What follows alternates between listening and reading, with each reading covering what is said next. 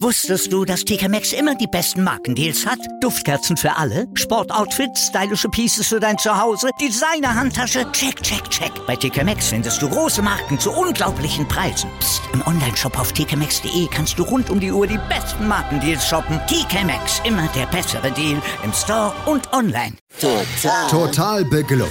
In Zusammenarbeit mit Clubfans United. Der Podcast für alle Glubberer.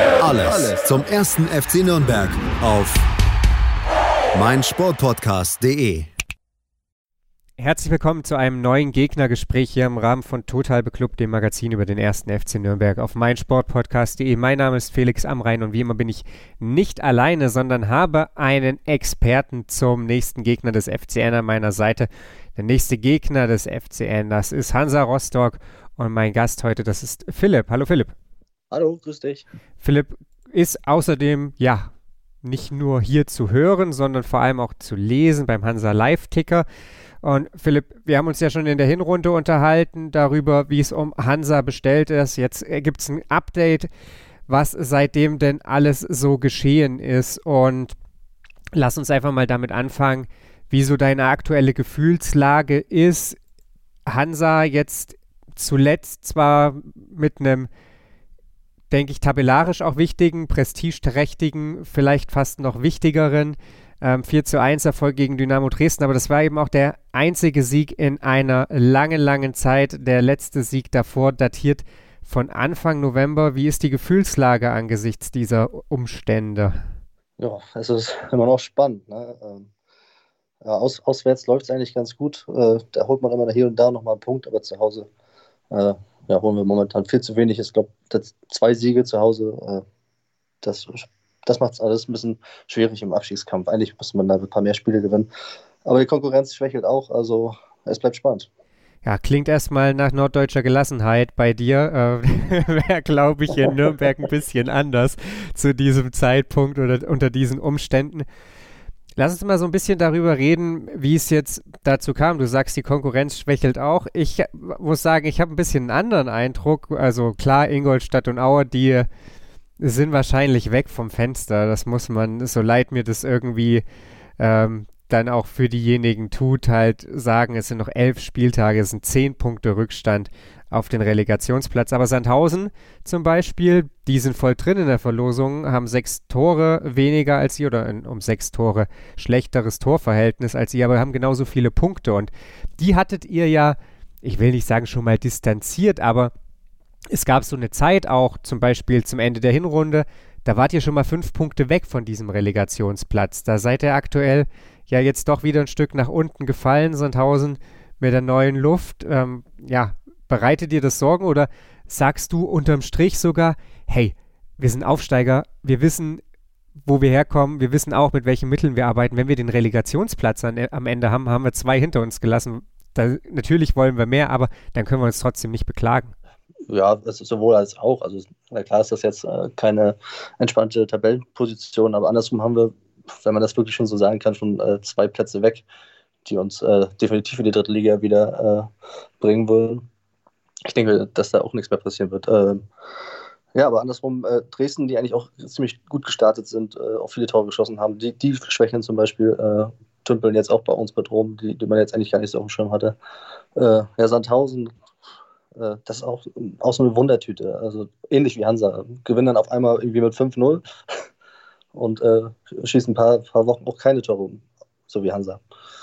Also das, man kann da keinen richtigen Trend so richtig sehen. Ich denke, also jetzt, ich muss sagen, dass äh, Düsseldorf sich äh, und äh, Hannover sich scheinbar jetzt wirklich da verabschieden unten aus dem Abstiegskampf, obwohl das alles immer noch in Schlagdistanz ist. Also ich glaube, das ja, dass das noch zehn Spiele oder elf, nee, elf Spiele sind es noch. Äh, das wird bis zum, bis zum Ende spannend sein. Und da wird es immer noch fünf Vereine geben, die um diesen einen Platz oder gegen diesen Platz äh, kämpfen werden müssen. Du hast gerade schon was angesprochen, äh, die schießen dann auch mal lange keine Tore, so wie Hansa, hast du gesagt. Und ich glaube, das ist so ein bisschen, ja, vielleicht das, das große Problem, das Hansa Rostock hat, oder? Also ihr habt 23 Spiele gespielt, ihr habt 27 Tore nur geschossen. äh, Respekt an Dresden und an Hannover, dass die es mit weniger Toren geschafft haben, vor euch zu stehen. Aber 27 Tore sind halt schon äh, einfach echt eine, eine Hausnummer. Das ist nicht viel. Ist es das, wo, wo du sagst, okay, da, da krankt es tatsächlich am meisten bei Hansa?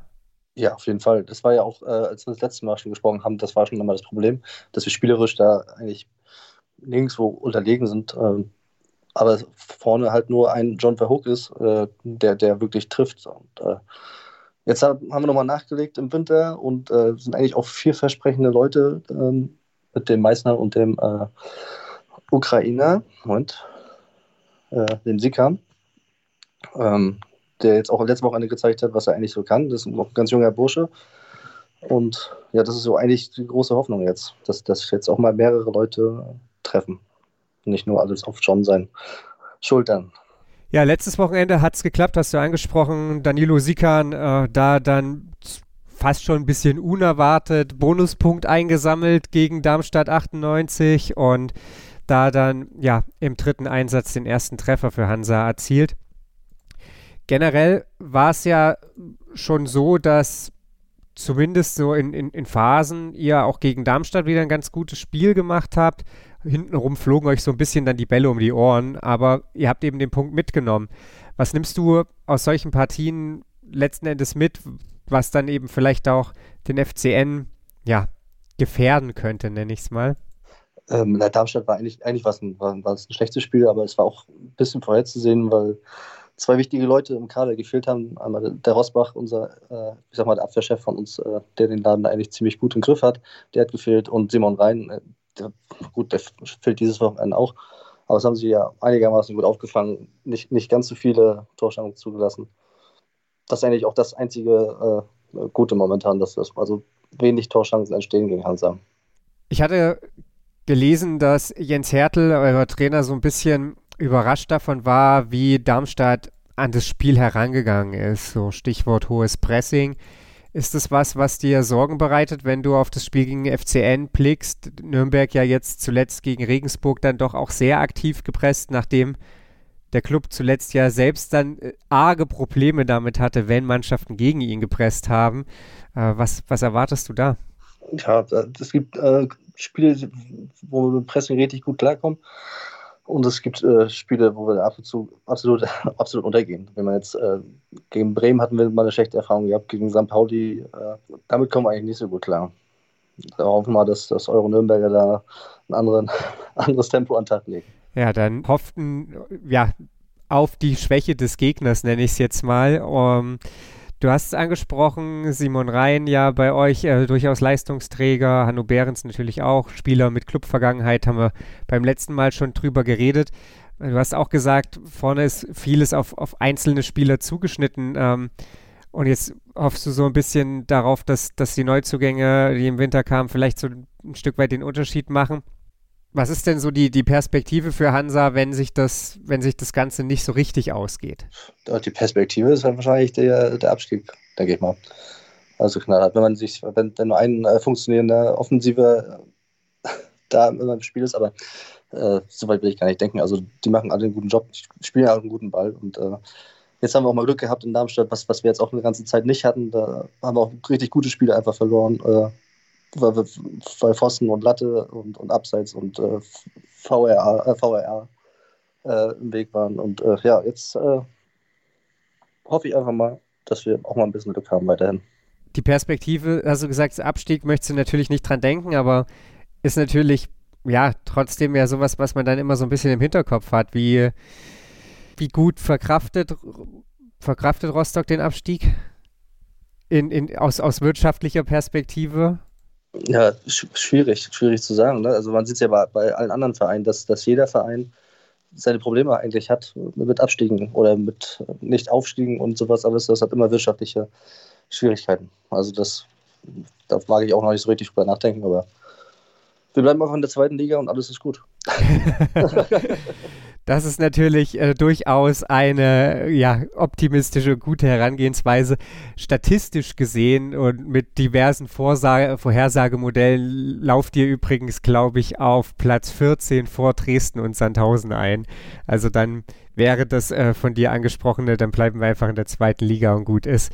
Auf jeden Fall erfüllt gewesen.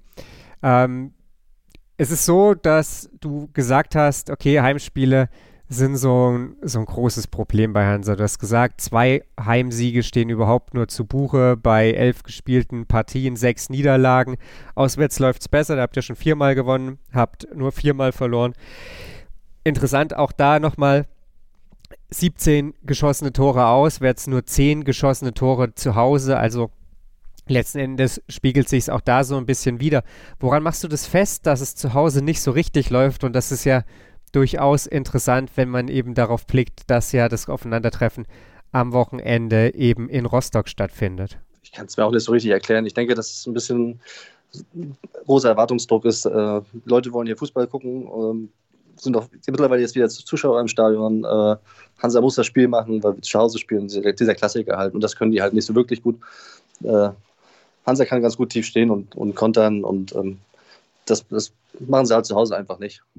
Und da spielen sie halt, versuchen das Spiel zu machen und, und reißen sich daran die, die Haare aus und treffen das Tor nicht und kassieren dann im Endeffekt dann immer noch mehr Tore, als sie schießen. Ist es am Ende vor dem Hintergrund sogar so, dass du ganz unerwartet wahrscheinlich, äh, wenn man dich vor der Saison das gefragt hätte, was ich jetzt frage, jetzt wahrscheinlich mit Nein geantwortet, ein Segen ist, dass Hansa gegen Sandhausen, gegen Aue, gegen Ingolstadt allesamt noch auswärts spielt jetzt auf, dem, auf den letzten Metern der Saison?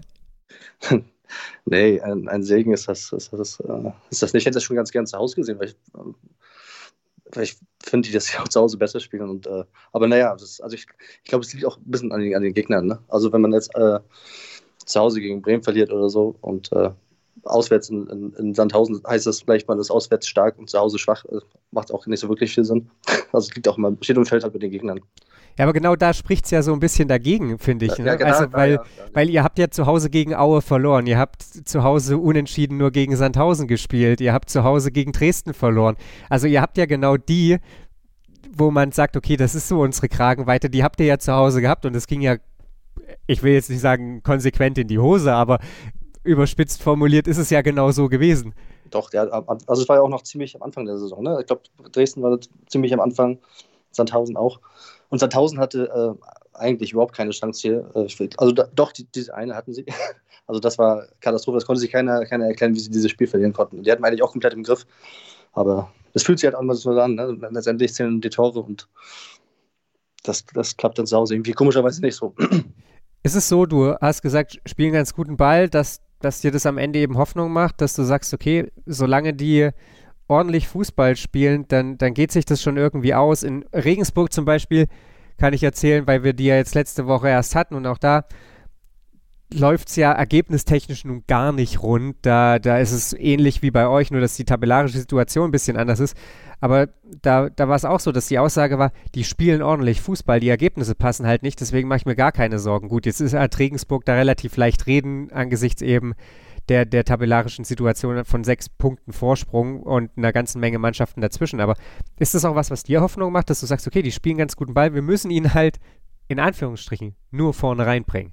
Ja, es ist, ja klar, klar macht das ein gutes Gefühl, als wenn die jetzt, äh, als wenn das grausam aussieht, was sie da Wochenende für Wochenende abliefern. Ne?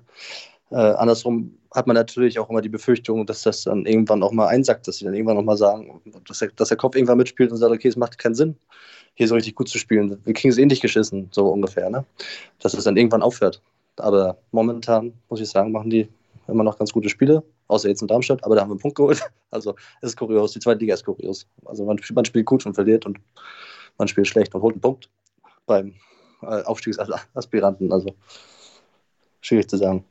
Dann dürfen wir gespannt sein, welches der beiden Gesichter Hansa dann am Wochenende gegen Nürnberg zeigt. Ich bedanke mich bei dir, Philipp, und äh, ja, drücke euch natürlich generell die Daumen, nur natürlich dann am Samstag nicht. Okay, alles gut. Danke dir. Wir hören uns nächste Woche dann natürlich wieder, blicken dann zurück aufs Spiel gegen Hansa, schauen natürlich auch ein bisschen, was bei den Clubfrauen los war. Die eröffnen die Rückrunde gegen die zweite Mannschaft der Bayern am Sonntag um 14 Uhr mit einem Heimspiel. Und wie gesagt, dann sind wir nächste Woche natürlich auch mit der Analyse zum Hansa-Spiel wieder hier auf meinsportpodcast.de für euch da. Wusstest du, dass TK Maxx immer die besten Markendeals hat? Duftkerzen für alle, Sportoutfits, stylische Pieces für dein Zuhause, Designer-Handtasche, check, check, check. Bei TK Maxx findest du große Marken zu unglaublichen Preisen. Psst. im Onlineshop auf tkmaxx.de kannst du rund um die Uhr die besten Markendeals shoppen. TK Maxx, immer der bessere Deal im Store und online. Total. Total beglückt. In Zusammenarbeit mit Clubfans United. Der Podcast für alle Glubberer. Alles, Alles zum ersten FC Nürnberg auf meinsportpodcast.de.